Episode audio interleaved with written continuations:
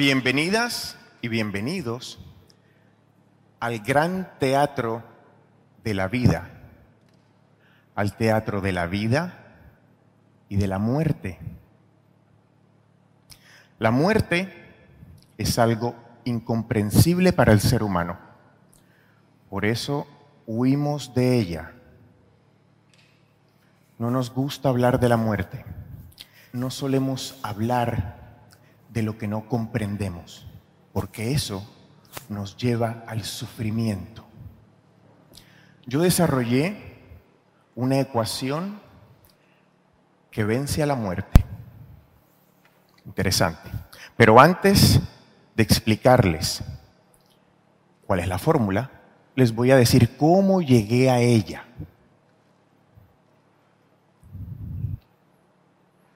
¿Conocen al personaje histórico Pablo Escobar? Bien. Yo tuve una relación de destino con Pablo. Les adelanto que yo nunca fui narcotraficante. Mi familia no trabajó para él. Y yo no soy su hijo ilegítimo.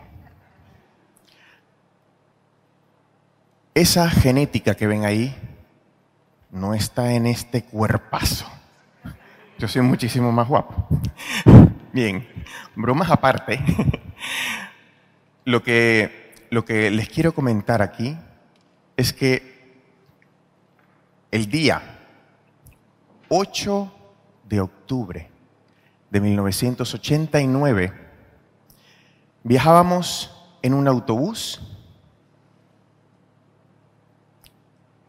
unas 20 personas, entre ellas mi madre, mi padre, mi hermana de 9 años y yo que tenía 12. Por aquel entonces mi mamá había decidido que todos teníamos que ir a misa los domingos porque mi hermana ya había hecho la primera comunión. También ese domingo, en particular, el patrón, como le decían a Pablo Escobar, había decidido enviar a dos personas a que colocaran una bomba incendiaria en ese autobús. Las bombas incendiarias fueron ampliamente utilizadas en la Segunda Guerra Mundial junto a las bombas explosivas convencionales. Yo fui una de las víctimas de ese atentado. Y en ese autobús morí. Mi madre quedó con un 20% de visión en un solo ojo. Se le quemaron las córneas, la cabeza, la cara, las manos. Mi padre salió con quemaduras también, pero el cuarto día después del accidente, un jueves, se enteró que habían reconocido a mi hermana dentro de las personas que no salieron del autobús y había muerto calcinada. Ese día, bueno, realmente fue esa noche, mi padre decidió irse con mi hermana con un paro respiratorio. De todas las personas que viajábamos en ese autobús. A día de hoy solamente estamos vivos mi mamá y yo. Todas las otras personas terminaron eh, muriendo por complicaciones a raíz de ese atentado. Yo fui el único que salió ileso, sin ningún rasguño. Físicamente estaba perfecto. Ahora, en sus mentes se estarán preguntando, pero si acabas de decir que moriste en ese autobús, no me cuadra. Desde los 9 hasta los 12 años, yo estudié en un colegio privado en Bogotá, donde muchos de los dirigentes del país habían salido de ese colegio, se habían graduado. Y obviamente eso era un target muy apetitoso para el señor Pablo. todos los meses mm, llegaba una amenaza de bomba. El colegio decidió eh, llevarnos de excursión a una estación de bomberos. Ahí nos empezaron a explicar cómo teníamos que salir de una situación de incendio en un sitio cerrado. Me impactó tanto esa visita que cada vez que en mi casa mis padres fumaban, yo me tiraba al suelo y empezaba a arrastrarme del baño al salón, del salón a la cocina, de la cocina al cuarto, porque lo que estaba haciendo era verificando en primera persona de que esa información era cierta. Y si era cierta, se respiraba mejor el aire, el oxígeno. Lo que fue un juego de un niño realmente se convirtió en un entrenamiento porque dos semanas después, eso que hacía de juego me iba a salvar la vida. La sensación de salir de ese autobús y empezar a buscar a mis padres. No los encontraba por ningún lado hasta que de repente los veo enfrente mío. Es algo que detallo muy bien en uno de los libros que yo escribí, pero quiero que se queden con algo interesante. Y es cómo funciona la mente. Porque, ¿qué pasó en mi cabeza para que aparecieran de un momento a otro? En mi mente no estaba registrado y realmente no era en mi mente, era en el sistema límbico, en el cerebro, en el hipocampo, que es la zona que está relacionada con los bancos de memoria, ahí no estaba esa imagen de ver a mis padres cubiertos de humo negro y quemados. Entonces, lo que no había en mi memoria no existía. Yo no podía reconocer a esas personas hasta que aparecieron. Eso fue de mis primeras pequeñas muertes.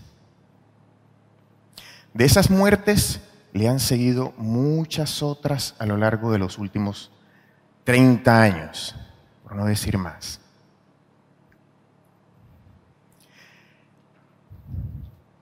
Lo interesante de morir una y otra vez es que cada vez que mueres, renaces en una versión mejorada de ti mismo te voy a contar otra pequeña muerte.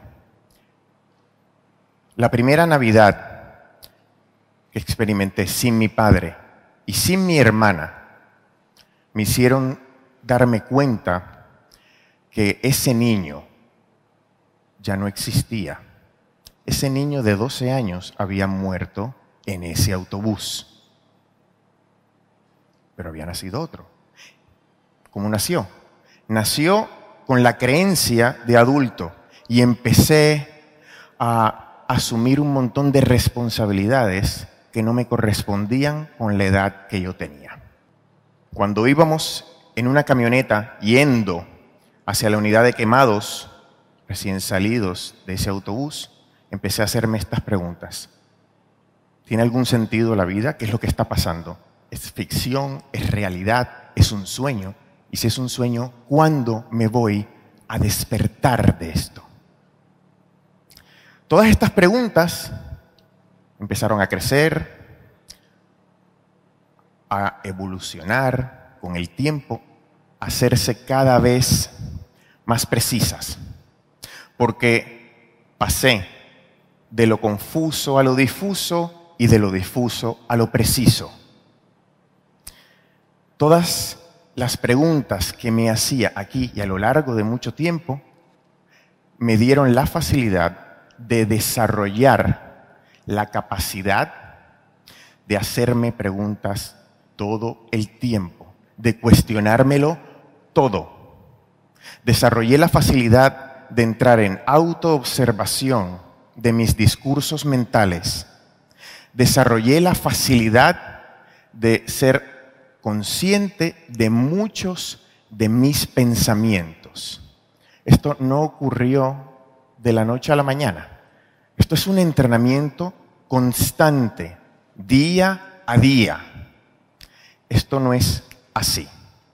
Tú tienes que entrenarte mentalmente, tienes que entrenarte emocionalmente para ser maestro de ti mismo.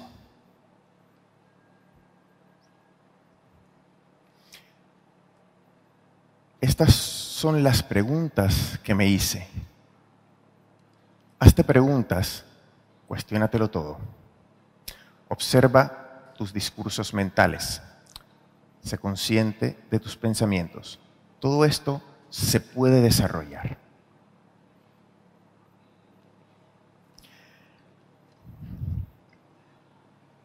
En la vida, yo creo firmemente que tenemos que aprender a cuestionar el ego.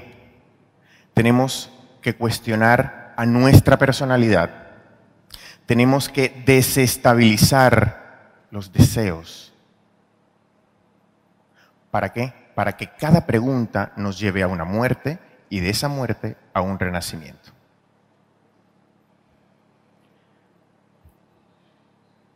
Gracias a este hombre, estoy aquí con ustedes. Y digo gracias, porque realmente yo le voy a estar eternamente agradecido. Porque gracias a este hombre, yo he aprendido desde la pérdida. Yo he aprendido desde un evento traumático. Un evento traumático tanto física, tanto mental, y si me lo permiten, hasta espiritualmente.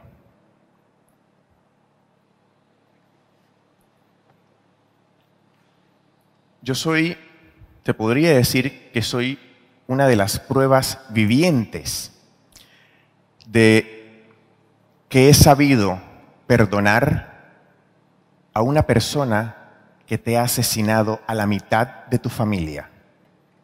Y lo he aprendido de corazón sé cómo perdonar de corazón a alguien que ha borrado a la mitad de tu familia. Desde el agradecimiento.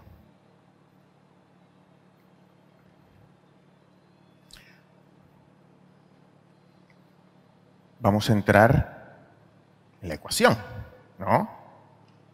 Para ver qué sentido tiene todo esto. C es igual a C. C qué quiere decir. La primera C es conciencia. Tenemos que tomar conciencia de lo que ocurre, pero ¿cómo tomamos conciencia de lo que pasa? Pasamos a la siguiente y es observación.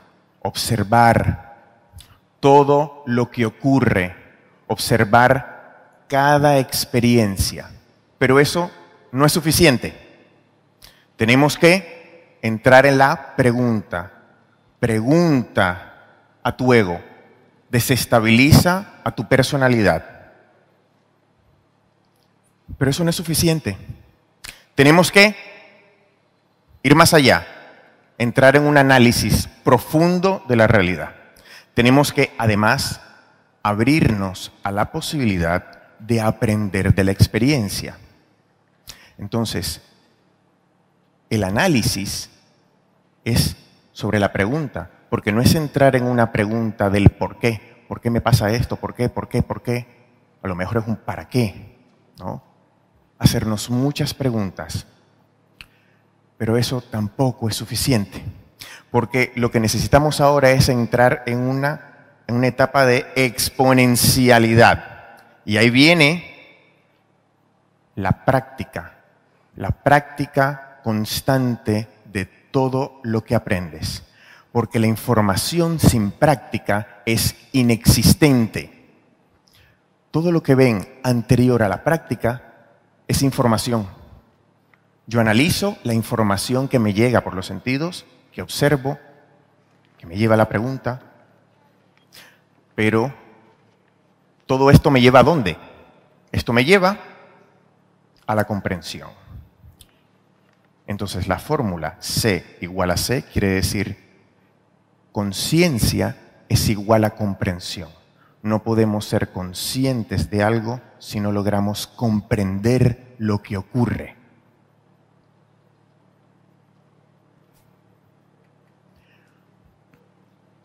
Me gustaría que ahora hagamos una mínima dinámica, una pequeña dinámica, si les parece bien, y verificamos un poco en primera persona lo que hemos hablado. Nos levantamos, por favor.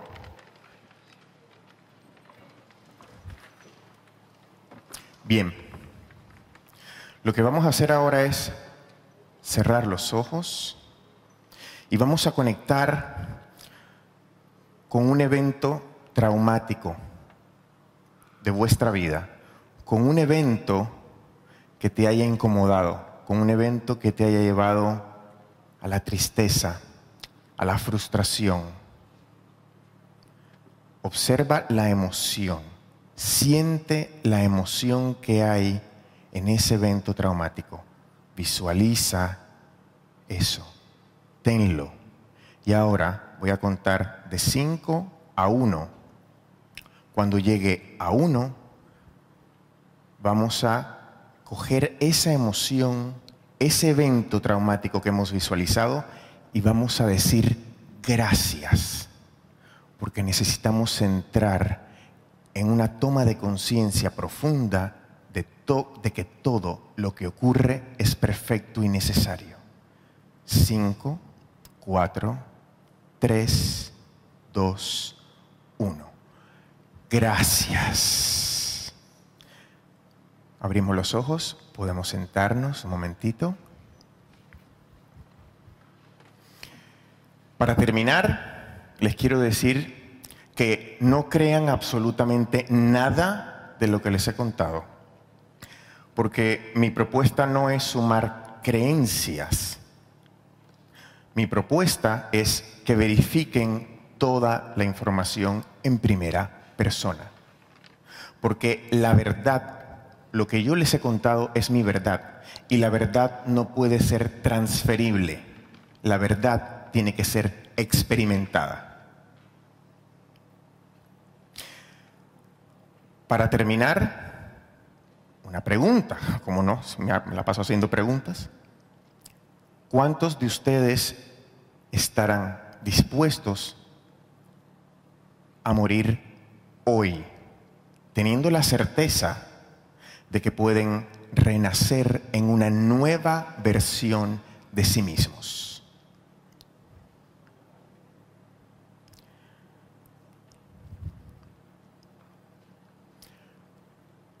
Muchísimas gracias por su atención y gracias por existir.